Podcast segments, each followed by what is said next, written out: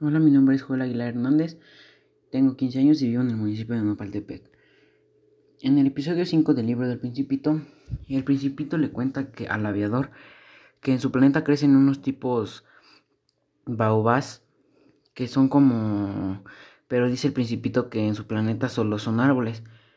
En el episodio 6, el aviador recuerda otros aspectos de la personalidad del Principito y entre esos aspectos es su soledad, su melancolía y sus gustos de por ver puestas del sol, y sobre todo cuando él está triste, el principito. En el episodio 7, el principito manifiesta que su preocupación respecto a lo que a lo que a lo que comen los este los corderitos son este que él desea si si saber que además de árboles ellos pueden comer flores.